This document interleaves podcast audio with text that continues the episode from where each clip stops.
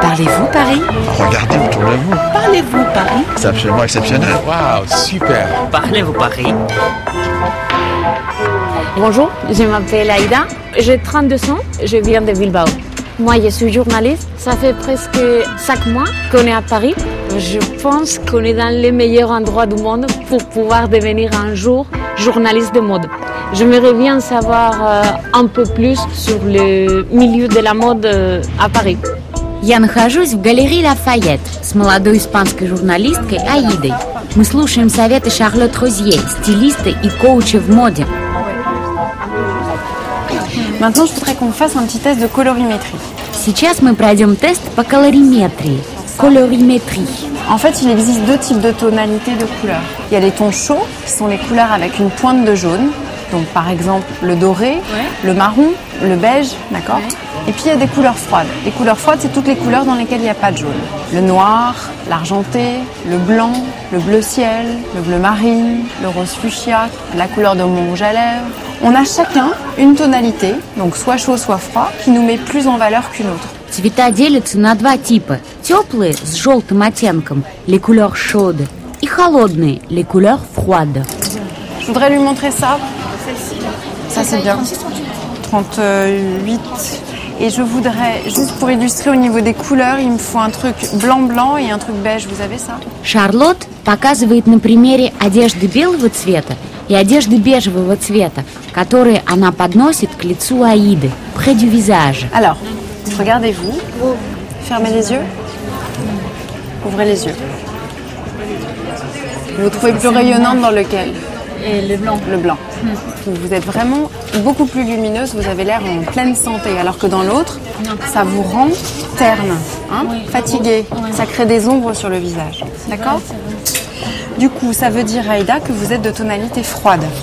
Ce qui veut dire que vous allez avoir intérêt à mettre près du visage des couleurs qui n'ont pas de jaune dedans. Белый цвет придает лучезарность оттенку лица Аиды.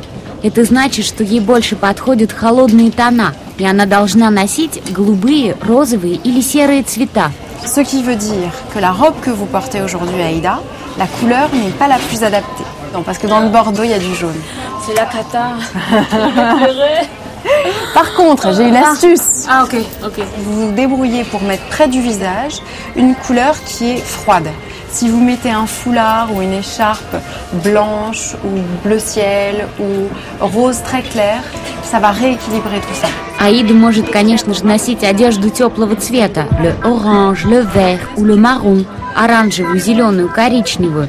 Но лучше, если она добавит поверх косынку или шарф холодного цвета. Donc là, effectivement, c'est un, un étage euh, où il y a des créateurs un peu plus connus euh, en ce moment. euh. А сейчас мы поднимемся на этаж, где находятся бутики знаменитых стилистов. Аида хотела бы побольше узнать о индустрии моды. Alors, euh, je voudrais savoir vraiment comment ça se passe. Donc, il y a un défilé et après ça, dans n'importe quelle boutique, comment on fait pour copier tout ça Alors le chemin en fait entre un Oui. vêtement qu'on trouve sur les podiums Oui. et le fait qu'il se retrouve au magasin. Euh, donc les défilés ont lieu beaucoup beaucoup de temps à l'avance. À partir du moment où il y a eu un défilé, il y a eu une tendance, eh bien il y a une adaptation pour les magasins. Все известные стилисты находятся здесь. Шанель, Баленсиага, Диор. Стилисты этих знаменитых домов рисуют коллекции, которые представлены на показе мод, дефиле. À partir du moment où il y a les défilés qui ont lieu plusieurs mois à l'avance, les créateurs des autres petites marques qui sont beaucoup plus accessibles pour tout le monde vont se dire tiens, il va y avoir une tendance pour le bleu clin, pour le Far West, et bah toutes mes collections, je vais les orienter pour ça. Maintenant, le temps de création des Zara, des H&M, des Mango sont beaucoup plus courts, donc ils travaillent en flux tendu.